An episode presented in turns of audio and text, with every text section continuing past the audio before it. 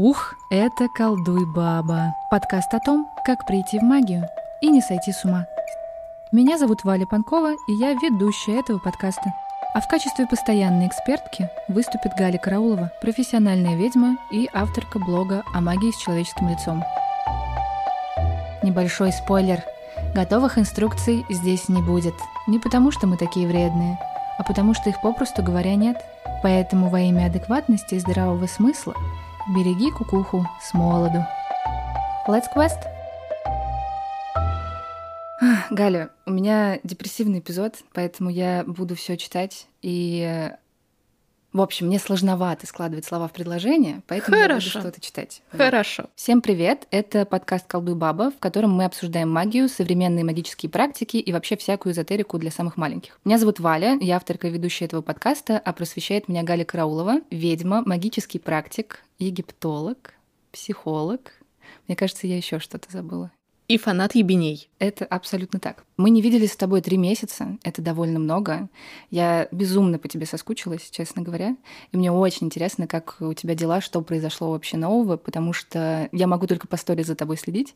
И я заметила, что, во-первых, у вас недавно был э, выезд с Ковином, на Самайн. Угу. Помимо прочего, еще и куча как будто личных каких-то квестов ты проходила, про которые тоже очень интересно послушать. Поэтому, если ты можешь, если ты хочешь, поделись, пожалуйста, тем, как у тебя дела, как обстоит жизнь сейчас. Во-первых, я хочу сказать, что я тоже очень по тебе соскучилась и очень соскучилась по нашим разговорам. Я думаю, что сегодня счастливый день для нас всех. А про дела, слушай, у меня совершенно отлично дела. У меня начался внезапно какой-то абсолютно странный для меня level up чисто карьерный, если можно так выразиться. Level up ы в карьере магического специалиста выглядят очень специфично. Вот, у меня абсолютно внезапно начался какой-то не побоюсь этого слова, зов в том, чтобы начинать общаться и как-то работать со всякими намного более земными их тоническими штуками, чем те, с которыми я привыкла работать, потому что я абсолютно всегда очень сильно сторонилась всякой э, штуки про работу с духами, работу с со всякими вот прям земными, с хтоничными вещами и вот это вот все. Ну, то есть я такая супер а, про высокие материи. И мне это всегда все казалось не очень интересным, стрёмным э, и, в принципе, ну, типа, ну, я слишком, слишком высокодуховная. Кого это в 21 веке вообще может интересовать?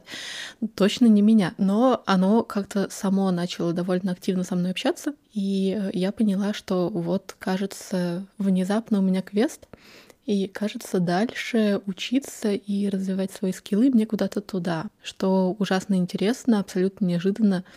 И прям я пазлд. Не могу не спросить, как оно начало с тобой общаться. Как-то очень по-разному. Ну, то есть, во-первых, я как ты знаешь, как все в курсе, очень люблю ездить во всякие ебеня. Я-то в них всегда ездила как турист, абсолютно. Ну, то есть, не знаю, заброшки и ебеневые, короче, места. А я видела этот тред в Твиттере про то, что слово ебеня давно пора сделать литературным, просто потому что никакой другой цензурной формулировки для описания того, что описывает этот термин, нет. Давно пора признать, что слово ебеня абсолютно литературное и абсолютно не матерное, и подходит для ежедневного употребления. И я всегда туда ездила абсолютно как турист, типа фоточки красивые пощелкать, а тут э, внезапно оно начало со мной общаться. Или там всякие походы за грибами. Я очень увлеченный грибник, и в течение сезона я реально каждую неделю на целый день езжу в лес э, искать всякие грибы. Вот, и оно реально у меня плохо получалось. И я понимала, что это потому, что тут нужны скиллы не только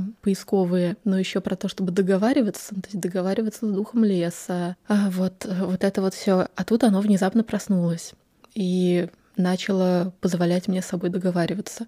Вот, я купила дом абсолютно магический, абсолютно живой, с которым тоже пришлось очень активно договариваться, и довольно успешно мы с ним вошли в тандем и партнерство. У меня появился хороший друг с духом внутри него, и э, у меня до сих пор ощущение, что я, в общем, дружу не столько с человеком, сколько с тем, что в нем живет, потому что общается оно со мной совершенно сепаратно от человека. Ну и вот всякое такое, то есть оно просто вылезало отовсюду, и э, мне пришлось как-то иметь с этим дело.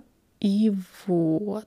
Получается, что наша сегодняшняя тема, она же очень ложится в этот твой квест и вообще в то, что ты только что описала. Например, про историю, что ты дружишь с человеком, внутри которого сидит дух. И это на самом деле удивительно, учитывая, что мы с тобой, мне кажется, придумывали эту тему для следующего подкаста еще типа вот те три месяца назад. Она была в числе прочих. Да, да, но да. Но вот вылезла она прям четко, наверное, где-то месяц назад. Ну, в общем, да, э, обсуждаем подселенцев, сущностей и вообще все, что может человека вселиться, да, и как-то все, что в него можно поселить.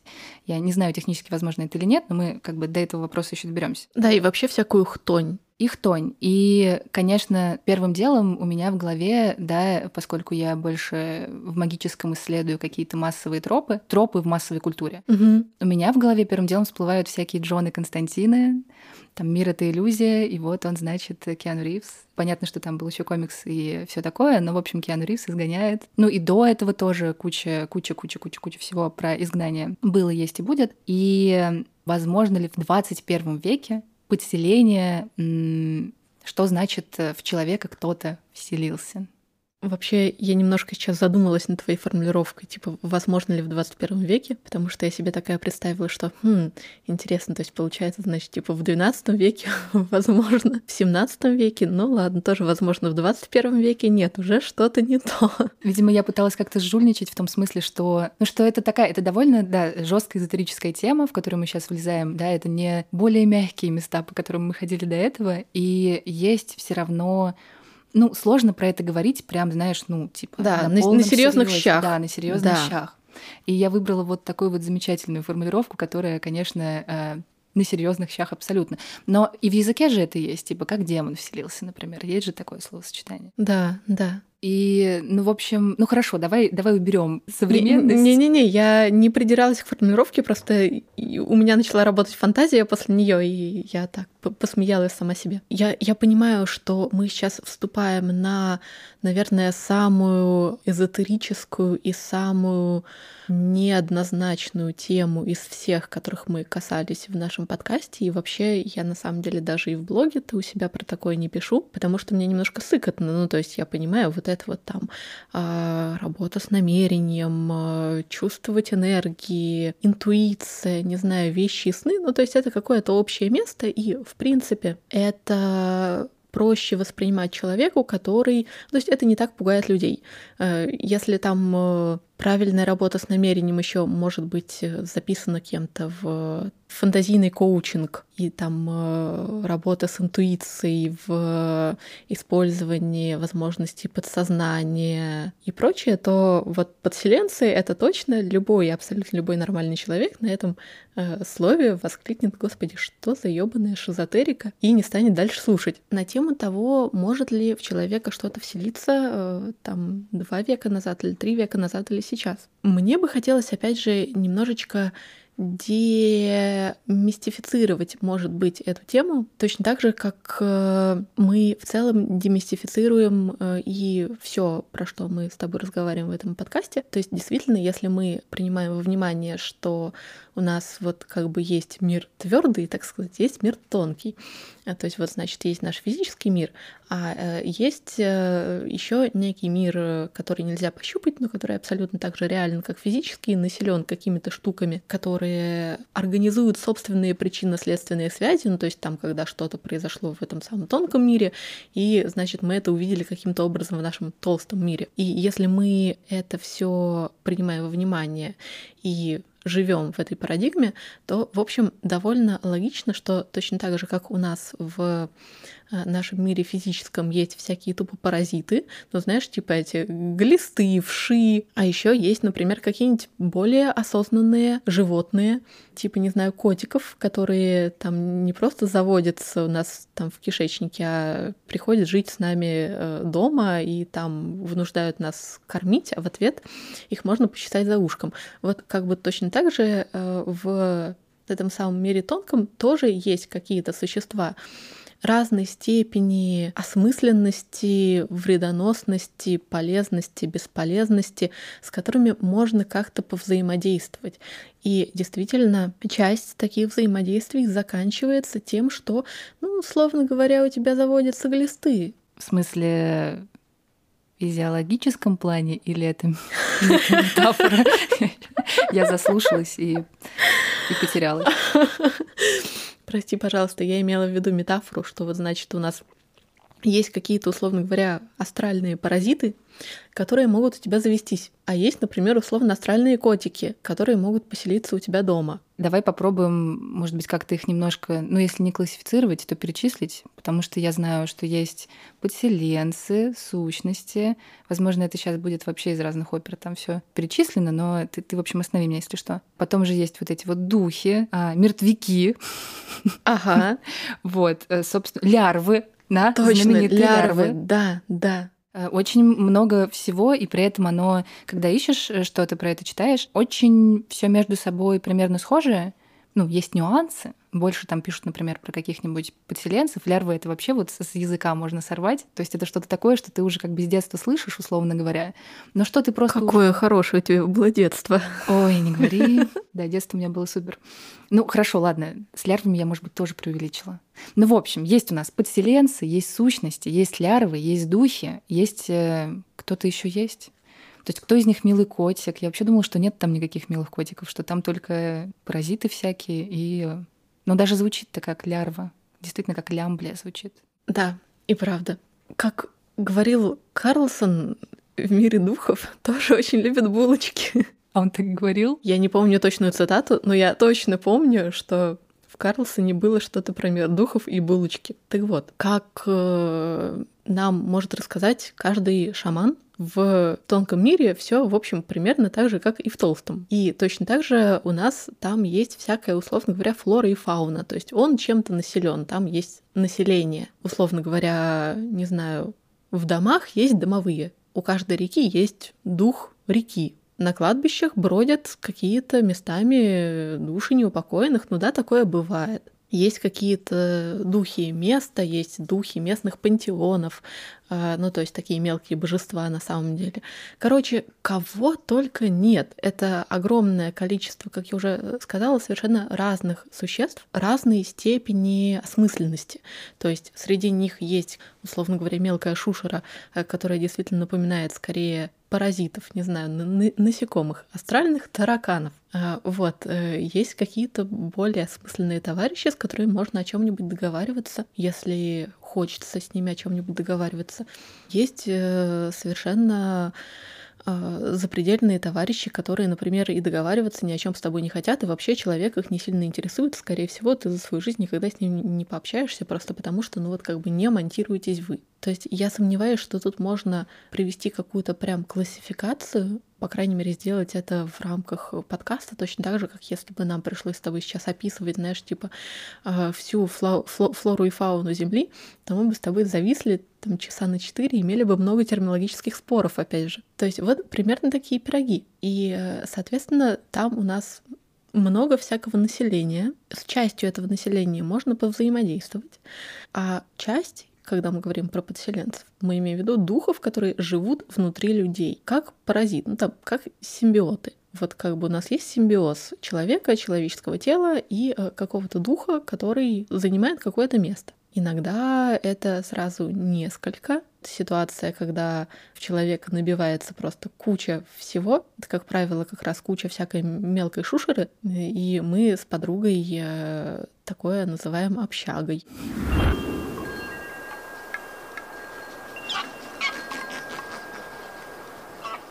У меня просто э, нет слов, даже эмоций нет, просто ничего не осталось. Давай тогда, да, сузимся. Ну, мы и так, в общем, пытаемся сузиться. Может ли, например, другой человек в тебя что-то подселить? И где вообще ты можешь поймать этих подселенцев?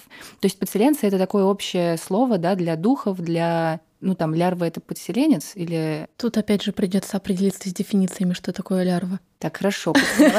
Остановимся, хорошо, подселенцы. Подселенцы. А сущности? Ну, подселенцы — это такие сущности, которые живут внутри человека. Все же логично. Они же подселенцы. Ну, то есть они... То есть, а когда пишут сущности, имеют в виду подселенцев? Это смотря кто пишет. Это смотря что он имеет в виду. Так, да, сегодня, сегодня у нас сложный день терминологически, друзья. Ну, что, что поделать? А, ну давай, давай тогда попробуем вот понять, как, э, собственно, процесс подселения происходит, где можно поймать, кто может может ли баба Галя, баба Женя...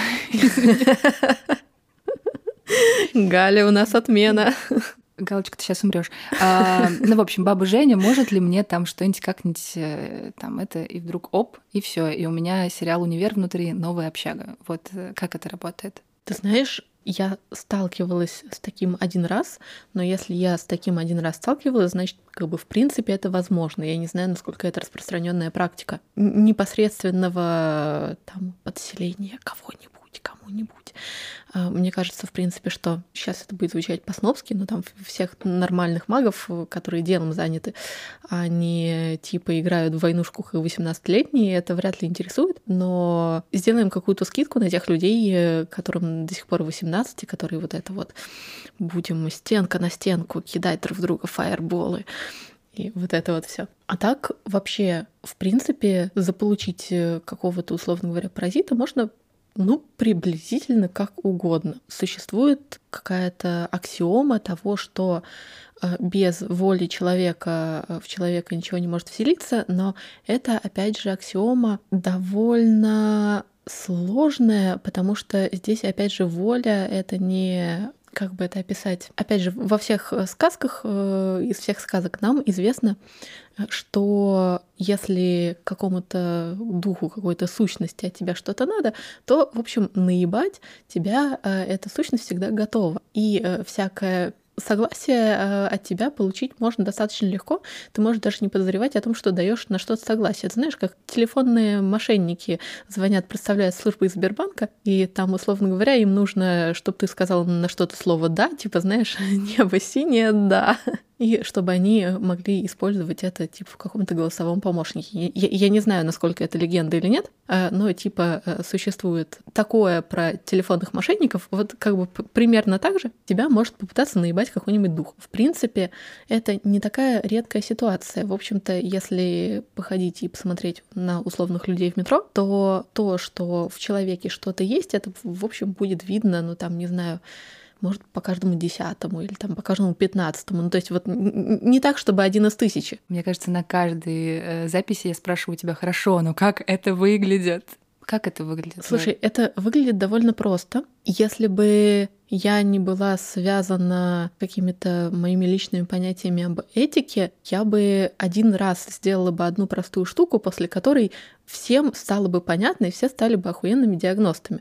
Я бы повесила где-нибудь в Инстаграме картинку, склейку до и после какого-нибудь человека, ну, в смысле реально существующего. Так выглядит человек, когда он в себе один, а вот так выглядит человек, когда он в себе не один. И все сразу становится кристально понятно. То есть для этого не нужно обладать, не знаю, даром, видеть ауру, еще что-нибудь в этом духе. Для этого нужно просто тупо посмотреть на человека. Все сразу становится понятно. Ну а так, на вскидку. Есть же всякие... Ну, мы, мы же наблюдаем за какими-то известными персонами да, или это тоже входит в формат этики? Ну, то есть вдруг мы можем так это себе представить, в кавычках, что э, тебе в голову приходит какая-нибудь известная персона, которую все знают, про которую ты в какой-то момент увидела и такая, да, что-то там не то. Я сейчас на вскидку, наверное, просто не вспомню, потому что у меня в голове не такая большая картотека известных персон. Ну, то есть мне сразу начали представляться какие-то люди, не знаю, типа Киркорова. И я, честно говоря, так давно не смотрела на Киркорова и не видела никакой его фотографии, что сейчас даже не вспомню, как он выглядит. Но это просто первое, что приходит ко мне в голову по тегу известных персон. Правда, наверное, я так на вскидку не вспомню. Если вспомню когда-нибудь, то я скажу, но опять же, мне просто кажется не очень этичным это вывешивать на всеобщее обозрение, типа со словами, а вот смотрите, вот этот чувак одержимый, вот так оно выглядит. Но это некрасиво как-то. А так э, там в личном порядке кому-то я э, показывала, и, в общем, после этого все более-менее начинали одуплять, что я имею в виду, потому что это, правда, абсолютно характерные штуки. Согласна с тобой про этику. Ну, это действительно так и действительно важно. Во мне просто сегодня, видишь, перевешивает э, сплетница. Я обожаю сплетни, как говорит Ренат Литвинова, это очень недооцененный жанр. Я с ней абсолютно согласна. Я тоже. Ну хорошо, слушай, тогда вот такой вопрос. Ну, он такой, он, он для меня немного личный, но он и тебя касается, потому что у тебя тоже такое было. Как мы можем отличить, например, что у человека подселение, а не психическое расстройство какое-то? Там адекватные практики, за которыми я наблюдаю, так или иначе, они всегда разделяют. Они говорят, что депрессию лечить у психиатра, я абсолютно их поддерживаю. Но так или иначе они могут что-то сказать о том, что, скорее всего, все равно там энергетика, что-то, короче, это пробило. Ну, в смысле, это не основная причина, но туда тоже можно посмотреть. Одно, ну, другому не мешает. Мне кажется, человек, одержимый чем-то, он вполне может выглядеть как человек, у которого есть какое-то психическое расстройство, там, большой или малой психиатрии, соответственно.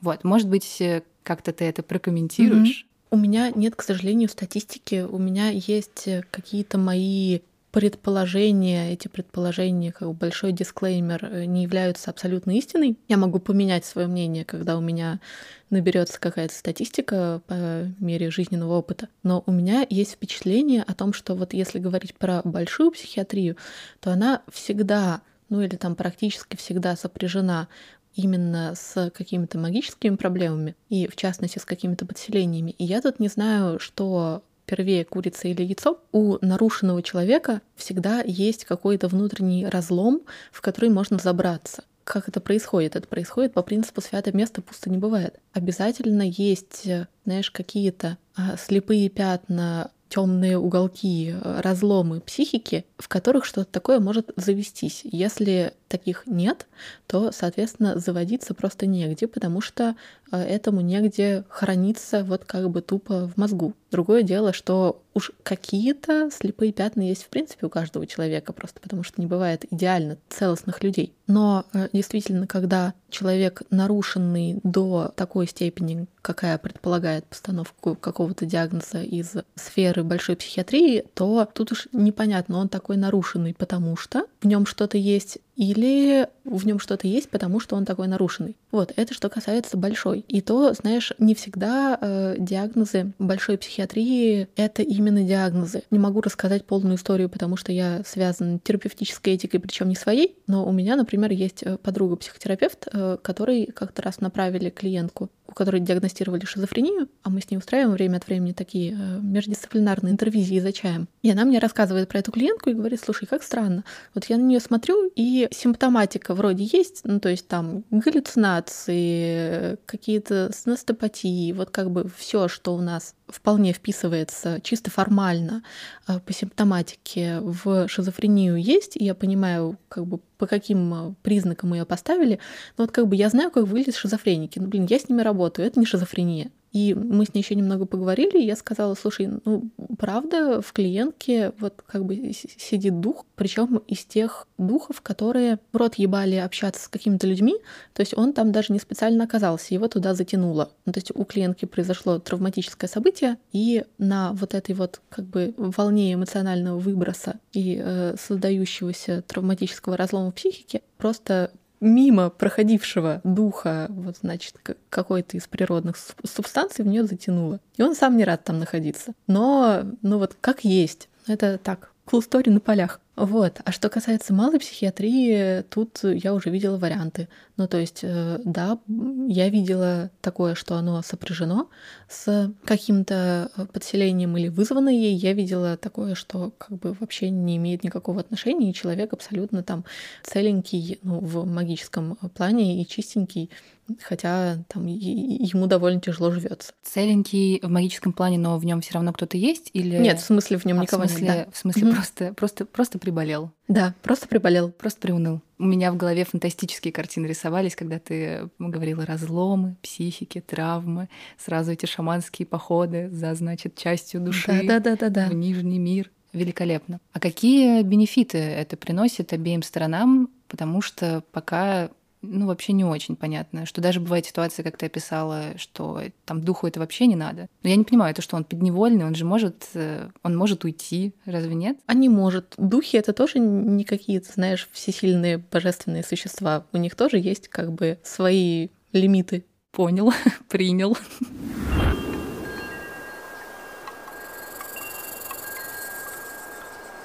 Давай переведем фокус. Наша новая и непостоянная, и вряд ли И вряд ли, которая когда-нибудь повторится. Повторится, да. Удивительная история. В общем, я встретила в барбершопе юношу и э, разговорилась с ним. Вот. Ну, в общем, никогда э, там на улице я бы не могла себе представить, что у нас может с ним завязаться диалог в сторону магического, но он завязался. А он тебе в ответ, а, кстати, я вообще-то вижу духов. Да, но он, ну как, он вот не понимает, что он видит. Началось это 14 лет. Это не сонный паралич точно, но э, не знаю, как это назвать даже правильно. Помню свой первый вот этот вот люк или видение. Я просыпаюсь, и я вижу, как из шкафа вылетает букет цветов. Букет цветов просто медленно летит к окошку, подлетает к окошку и испаряется. Я просто смотрел на него, я думал, меня сейчас глючит, я сплю или нет. И я просто вылетел из комнаты. Потом это началось повторяться. Бывало, видел, что какой-то осьминог с большими глазами, короче, очень забавный, передвигается по комнате. А, было такое, что у друга я проснулся ночью и увидел девочку с собакой. Когда мне являются люди, и люди полностью белые, в белых одеждах, в любой, там неважно какая одежда, она вся белая. В белой коже, белые волосы, белые все. Лицо я не вижу. И девочка стояла, на вид ей было лет пять, и рядом с ней был огромный лабрадор. В последнее время у начала очень сильно работать интуиция. Резко появляется перед глазами картинка, и это происходит. Буквально через какое-то время. Прям точно-точно. Еще я чувствую людей. Так как я работаю барбером, я ко мне когда приходят люди, садятся, я чувствую их энергетику, как будто запах. Но я не чувствую его физически, я чувствую, как бы ощущаю. Что касается видений, то это происходит у меня, у брата и его отца. Вопрос такой что это такое вообще может быть, а, зачем мне это нужно, зачем мне это дано. Как с этим можно работать, и стоит ли с этим работать, или стоит на это просто забить и жить с этим? Что, в общем, как тебе кажется, он видит? Слушай, я в таких случаях всегда говорю, что я не могу ставить диагноз по черпику.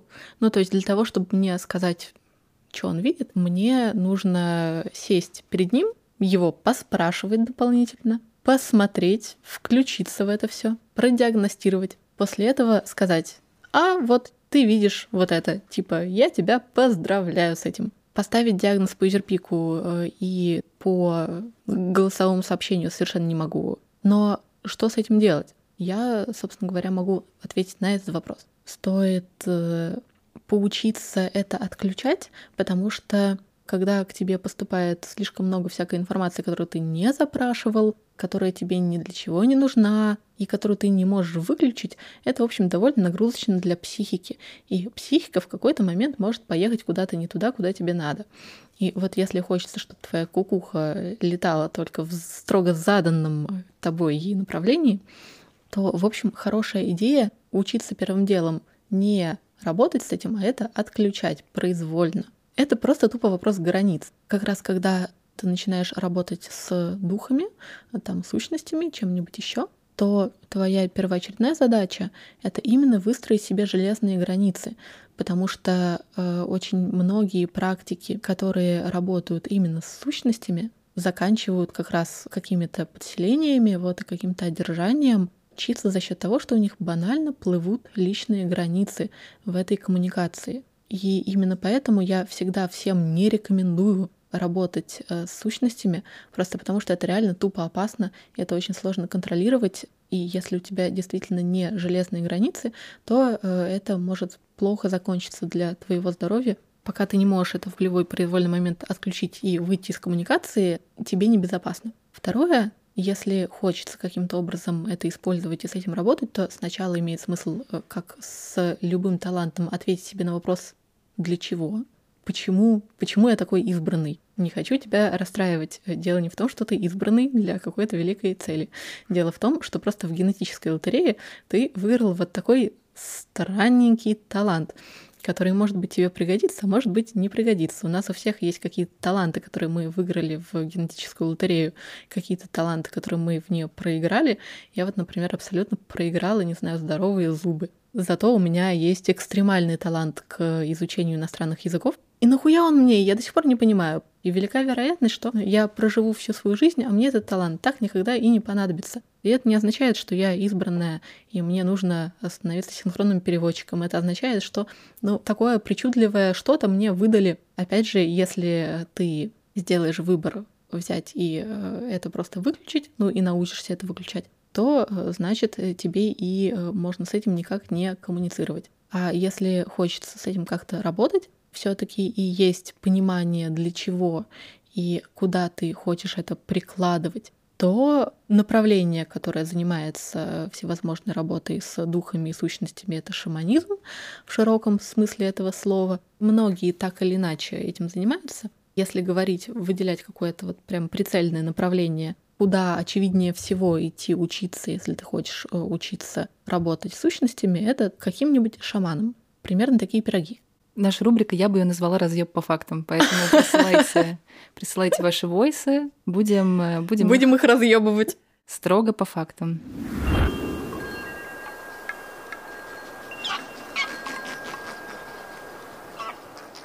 Зачем практикам вообще нужны духи и подселенцы и сущности. Ну, то есть они с ними как-то работают, мы это как бы в контексте уже поняли. Ну, потому что я понимаю, что обычному человеку, например, совершенно непонятно, как это работает и нафига это нужно.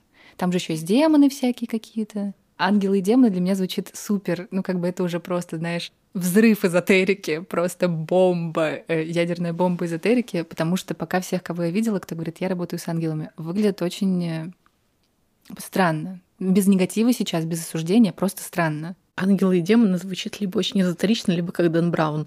Извините.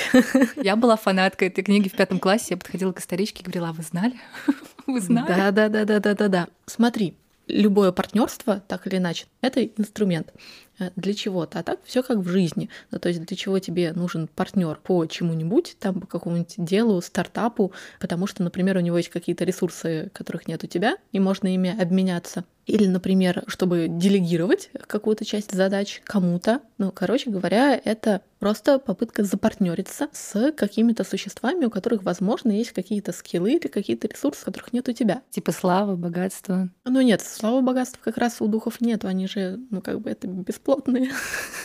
Ну а что они тогда, голосовой помощник Олег? Ну ты что, не могут дать просто? Потому что ты пока описывала, у меня в голове сразу выстроилась знаешь, инфраструктура компании. А, но мне сложно представить, ну, я могу представить себе, что, опять же, исключительно по сериалу «Сверхъестественное» и «Зачарованное», где мы вызываем... Зачарованное.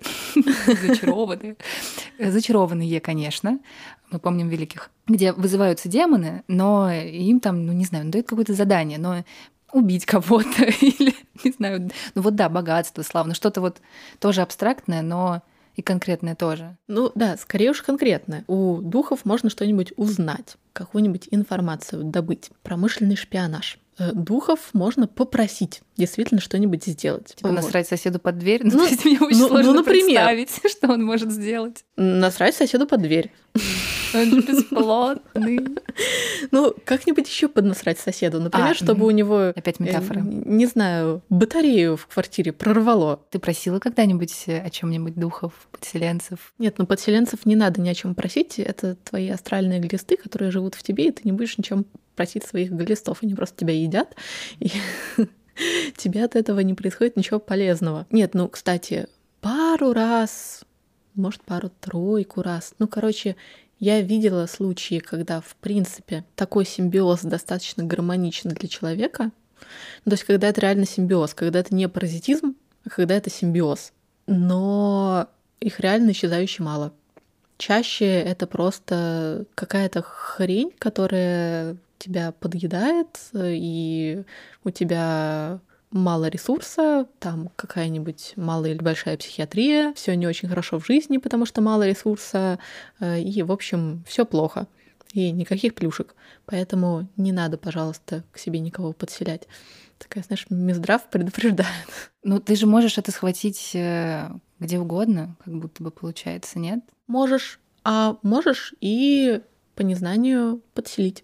То есть я помню, когда-то много лет назад я как-то раз заходила на Двач. Я в каком-то из разделов увидела тред про то, как всякая школота э, реально пытается продать душу дьяволу. Они, сука, прямым текстом пишут, что они хотят продать душу дьяволу. Причем еще, знаешь, за какой-то ебучий бесценок, типа, не знаю, за новый комп, за сданный экзамен, свою душу дьяволу. Вряд ли они так серьезно. Но неужели ты не думаешь, что если есть, знаешь, валяется на дороге готовый контракт, то кто-нибудь не придет подписаться в этом контракте? Плюс очень часто я видела, что люди действительно желали оказаться в своем теле не одни, просто потому что им одиноко. Настолько скучно и одиноко одному, что реально хочется, чтобы у тебя там кто-нибудь был, с кем можно поговорить долгими зимними вечерами. Вполне можно сделать это сознательно или типа полусознательно. Поэтому это, знаешь, как с телефонными мошенниками. Э, никогда даже в шутку не произносите там слова что-нибудь из серии короче, я, я, я, я согласен или что-нибудь в этом духе, оно может оказаться не в шутку. Получается, что мы, по-моему, где-то это тоже проговаривали, что ты можешь даже мысленно, даже как-то стрёмно, стрёмно произносить это вслух, но да, сказать да, да, что-нибудь там такое, типа про то, что ты вот на, на 2 прочитала, что я там отказываюсь от своей души за какую-нибудь вот такую вот угу, хиромантию. Угу. Это вот такие какие-то приколы, когда ты говоришь, что мы можем сознательно, а можем полусознательно а сами отдать, ну, там, тело свое на откуп кому-нибудь, не знаю, кто рядом мимо проходил. В принципе, можем. Ну, то есть я понимаю, что это звучит не очень, но бывает. Класс. Приятно об этом узнать.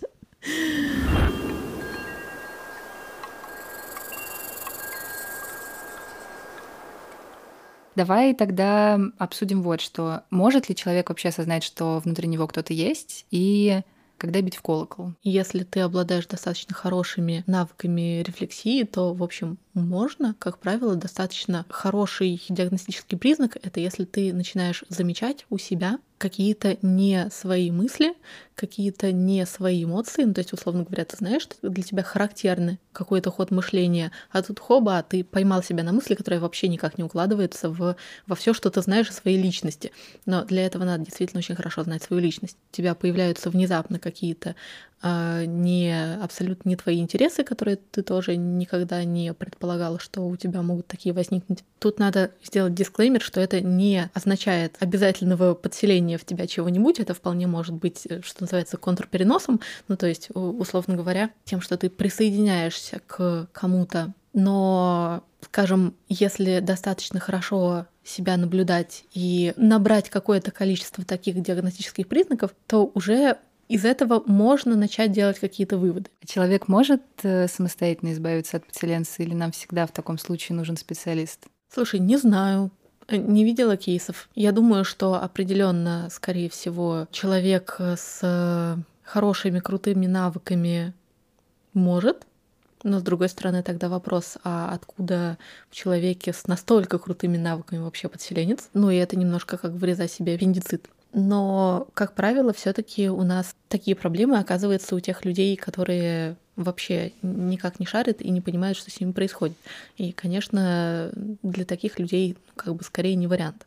То есть я правильно понимаю, что это по большей части из ткани нашего с тобой разговора, то это люди, у которых, например, не очень сильно развит контакт с собой, да, которые не очень умеют выставлять границы. Да, да, по большей части, да.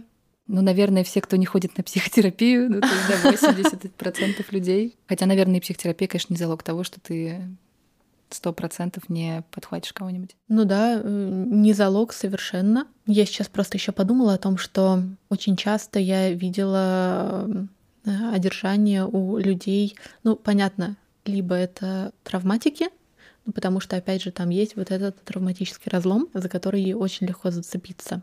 Давай просто, чтобы было понятно, имеется в виду какая-то, ну, типа психологическая травма, да, какое-то да. травмирующее большое да. событие. Ну, и у всех оно, соответственно, может быть разное, разных масштабов и да, так конечно. далее. Либо, что не отменяет первого, иногда чаще всего с ним соседствует, это довольно большое и распухшее ЧСВ. Ну, то есть вот почему-то на распухшее ЧСВ очень-очень любят селиться. Я уж не знаю почему, но, но на факт остается факт. Ну, потому что, наверное, что пожрать, видимо. Ну, скорее есть за что подцепить. Большое ЧСВ — это всегда сильный разрыв с реальностью. Окей, принято. Я задавала тебе этот вопрос э, еще, мне кажется, на первом выпуске, но вдруг что-нибудь изменилось? Обсуждали мы с тобой тогда, собственно, твою историю, когда ты пришла к ведьме, и она на тебя очень долго смотрела. С тех пор твое самопроклятие больше не проклятие, и больше не самое, и вообще его, ну, типа, оно ушло. Помнишь, у нас был такой эпизод? Да. Поскольку я люблю очень задавать тебе вопросы, на которые ты не можешь ответить, мне интересно, как выглядит изгнание подселенца или ну, не знаю, духа, демона, чего угодно. Хорошо, может быть, ну, не в твоей практике, может быть, там кто-то делился с тобой историей, которую ты можешь поделиться с нами. Ну, короче, в общем, мне безумно почему-то хочется, а, хочется, в общем, послушать, как, как это может выглядеть. Да почему не из моей практики? Мы как раз эта история, которую ты описываешь, мы же с тобой уже говорили, что э, у меня у самой э, было одержание, поэтому Поэтому у меня немножко ПТСР на эту тему, и поэтому я очень сильно не рекомендую людям связываться с сущностями, потому что я в курсе, как это выглядит на своей шкуре, и это реально не есть гуд. Погоди, погоди, сейчас. Одержание вот именно когда ты к этой женщине попала, потому что да, я думала, что да. у тебя... Блин, я забыла слово. В общем, что у тебя было не одержание, было самопроклятие. Нет, нет. А, это было одержание? Понимаешь, там был комплекс всякого. Ну, то есть, опять же, когда у нас есть травматический разлом в психике, то туда с большим удовольствием набивается все мимо пролетающее. Поэтому Минздрав не рекомендует. Ты на тот момент еще не практиковала? То нет, есть ты... нет. Ну и э, сама я, в общем-то, пару раз, я таким, в принципе, не занимаюсь и не очень умею, честно говоря. Но, тем не менее, пару раз мне удавалось это сделать, поэтому и в моей практике тоже такое есть абсолютно никак необычно это не выглядит. Это выглядит как сеанс психотерапии. Нет, в принципе, если очень хочется, то можно там, не знаю, привязать кого-нибудь к столу, нарядиться в мантию, покраплять святой водой. Вот это вот все. Но мне кажется, что гораздо проще и удобнее работать просто без, без антуража. Не знаю, меня антураж отвлекает. Скорее всего, есть люди, которых антураж, наоборот, собирает, но меня антураж отвлекает. Что ты чувствовала в теле, когда это происходило, когда ты изгоняла кого-то? И когда изгоняли из тебя? Это просто работа вниманием. То есть это не то, чтобы я что-то чувствовала в теле. В обоих случаях? Да. Но в первом случае, насколько я помню, ты просто очень долго сидела и, ну... Ну там, да, я довольно долго сидела. так не хочется каких-нибудь прям жареных подробностей, а нету, нету. Нет, нету жареных подробностей. Все понятно. Хотелось что-нибудь сказать автоматически, знаешь, типа надо попробовать самой. Но нет. Вовремя остановилась. Ну, короче, понятно, никаких фаерболов, ничего такого. Да, да, увы. В магии же бывают фаерболы все таки я думаю. Я надеюсь. Я держу кулачки за это. Ну, слушай, бывают всякие удивительные штуки, но опять же, эти удивительные штуки, они скорее относятся к разряду каких-то ну, прям, не знаю, у меня не получается, может быть, у меня еще просто оптика такая, ну, то есть, может быть, там другой человек с моим же опытом, но другой оптикой, э, рассказывал бы тебе там кучу абсолютно мистических историй, э, похожих там на фильм ужасов, вот и что-нибудь такое. Но у меня просто реально оптика, которая я такая э, довольно циничная тварь и ничему по жизни не удивляюсь. То есть у меня очень низкий компонент вот этой вот восторженности. Поэтому чаще всего, когда ты у меня спрашиваешь, типа, «А расскажи, расскажи, что там, что там, я говорю, ну, типа, вообще ничего странного или удивительного или мистического, ну вообще все обычно, господи. То есть ты не можешь вспомнить случай из своей практики, который бы тебя такой, ну ничего себе.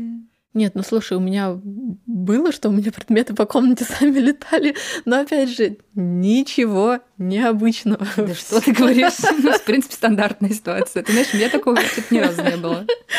Ну, вот как бы, ну, работаем, нормально. А чё, а почему летала? А что случилось? Это была моя, мне кажется, и инициация в работу с хтонью. Э, и после этого я, как э, любой э, нарциссически организованный перфекционист, на несколько лет закрыла для себя эту тему, потому что я все профокапила. Вот у меня ничего не получилось, и я такая, типа, ну нет, нет, нет, нахуй, я это не умею, я не буду делать то, что я не умею, идите все нахуй. Ко мне тогда э, пришла девушка с прям, ну вот, э, прям, знаешь, на ней сидел дух. Но вот это было настолько не, э, невооруженным глазом видно. И я тогда несколько дней, не знаю, я неделю, наверное, с ним пыталась договориться. Короче, я сама себя запутала. У меня рука не поднялась прям директивно его изгонять, а может быть, у меня просто как бы и сил тогда не хватило бы, и, яиц на это все. Я реально там вступила в переговоры, начала с ним договариваться, что-то еще, вот эта вся хуйня. Ну и в итоге что-то реально ничего, это ни о чем не договорились, все осталось так, как и осталось. Но пока я с ним договаривалась, э, я реально и в шаманское путешествие сходила, причем абсолютно, ну вот знаешь, вот это вот что называется, с открытыми глазами, когда ты просто несколько дней живешь вот прям на изнанке мира.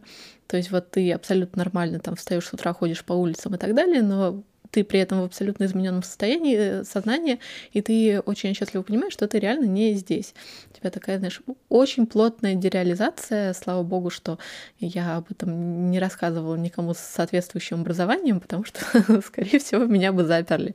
Ну, по крайней мере, посадили бы на э, не знаю на что. Пока я что-то там с ним э, коммуницировала, у меня просто что-то, знаешь, начало само летать по комнате.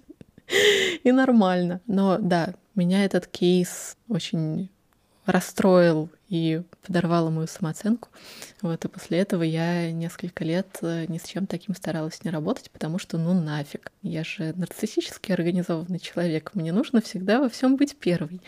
А этот, блин, так не работает. А сейчас бы ты взялась? Ну, и с тех пор я уже э, как бы какое-то количество хтони с людей снимала. Поэтому но это была не такая плотная хтонь, потому что там реально вот там была не общага, там был какой-то довольно высокоуровневый, причем еще и не российского происхождения дух как бы очень специфический менталитет, и разговаривать с ним о чем-то и договариваться было довольно сложно, и как бы понятие, по которому он живет, тоже абсолютно, ну вот не... Короче, все это было сложно. А те духи, которых ты позже встречала, это были россияне? Да, это была как раз наша российская хтонечка. И как с ней вообще, очевидно, легче договариваться, чем с иностранным заезжим господином? С ней как раз можно не договариваться. Ее нет, понятно, что не со всей, но вот эта вот мелкая, что называется, мелкая кладбищенская шушера, ее действительно можно просто так взять за шкирку. Идите нафиг, нафиг идите.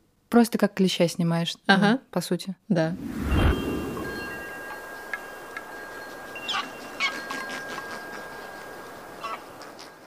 Кладбищенская шушера. Давай про пространство тогда поговорим. Ну, поскольку мы с тобой дамы московские, значит, э, привилегированные, да. а, так сказать... Креативный класс. Извините, да, тот самый креативный класс. Теперь я тоже креативный класс. Короче, как ты думаешь, есть ли, на твой взгляд, вообще какие-то места в Москве, которые прям сильно фонят, в которых, как тебе кажется, можно что-нибудь такого поднахватать и с этой же точки зрения мне, конечно, очень интересно кладбище. Например, я вот сейчас для себя интересуюсь. Я люблю гулять по кладбищам. Стоит ли мне чего-то опасаться? Как человеку, который, в принципе, уверен в своих границах, но также уверен в своей депрессии.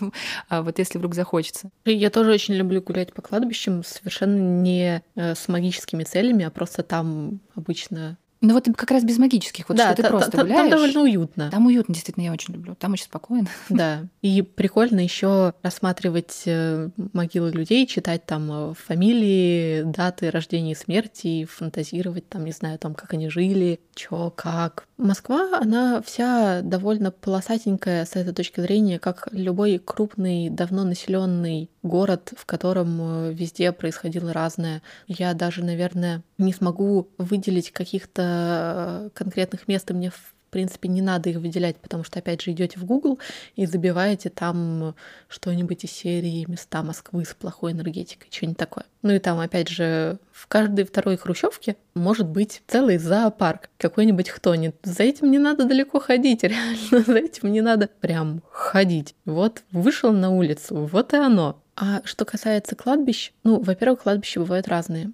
Во-вторых, имеет большой смысл то с какой целью туда пришел и вообще настроен ли ты на какую-нибудь коммуникацию.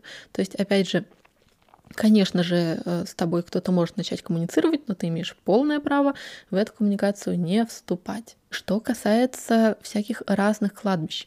Ну вот есть такое правило, что чем более кладбище старое, чем больше там заброшенных могил, тем оно более жручее, но, опять же, не каждый раз. Условно говоря, какое-нибудь кладбище, не знаю, типа Донского, Нет, там, конечно, можно напороться на что-нибудь, вот когда идешь, и тебе откуда прям фонит чем-то, вот прям вот совсем. Но это скорее такое исключение, чем правило. Там, например, мое любимое Даниловское мусульманское кладбище. Я его ужасно люблю, но очень редко туда хожу.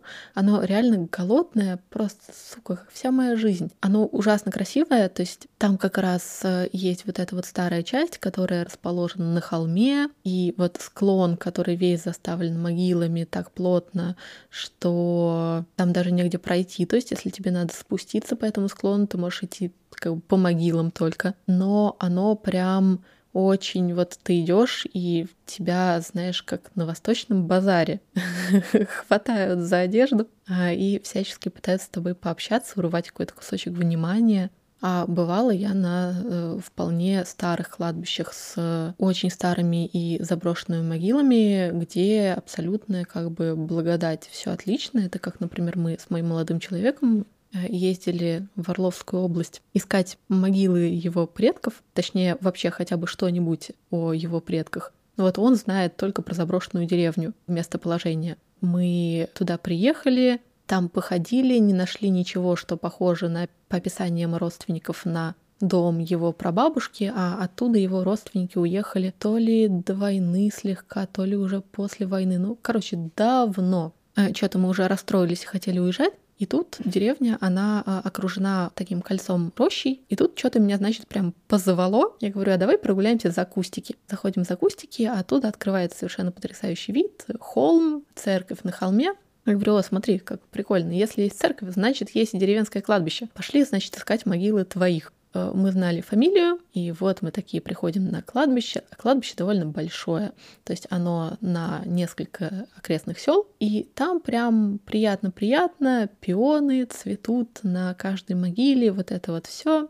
Но могил много, как же тут кого-нибудь найти? Я такая, ща, прислушалась, чё как, чё кого, и говорю, ну смотри, вот значит, вот в том краю какие-то твои родственники, и в том краю какие-то твои родственники. Мы сходили сначала на первую точку, там нашли несколько совсем могил, ну вот со стертыми совсем камнями, даже нельзя предположить, кто там и чего там.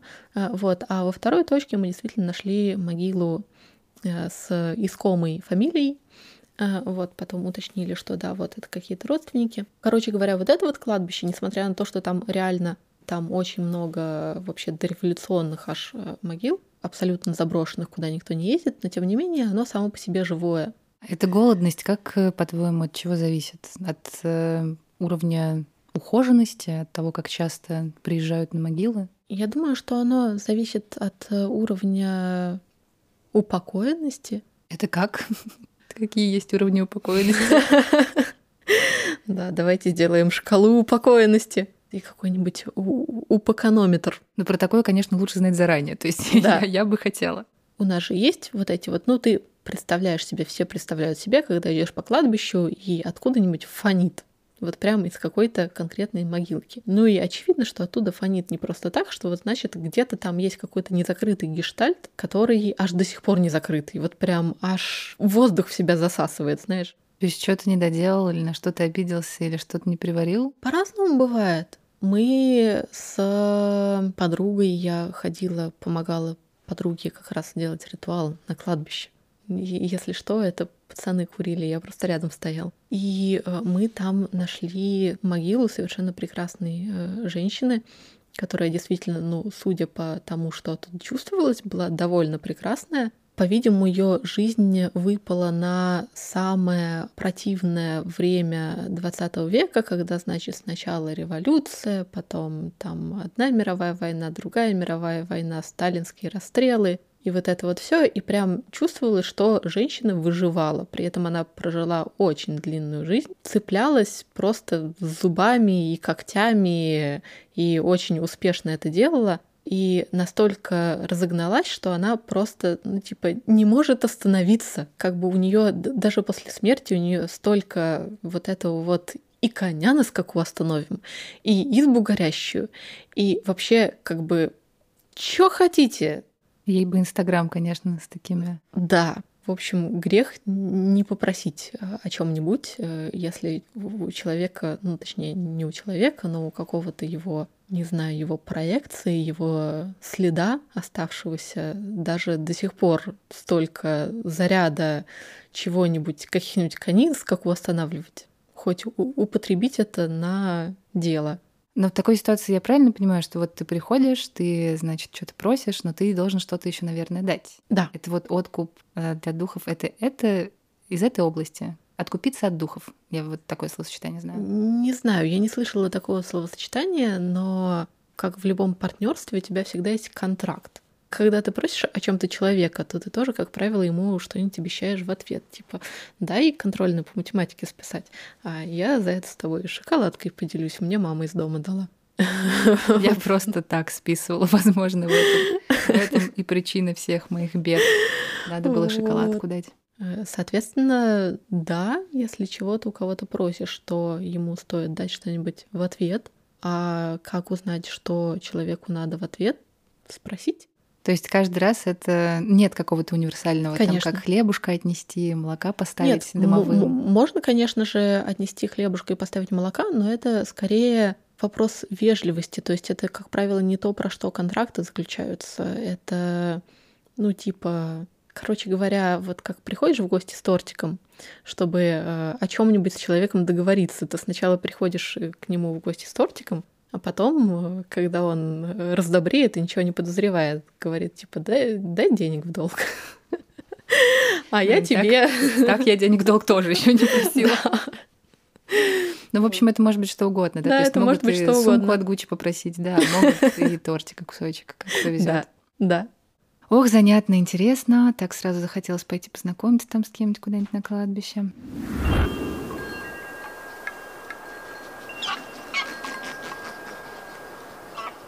За финалем, я думаю, вопросом про то, как защитить себя от посторонних проникновений, все-таки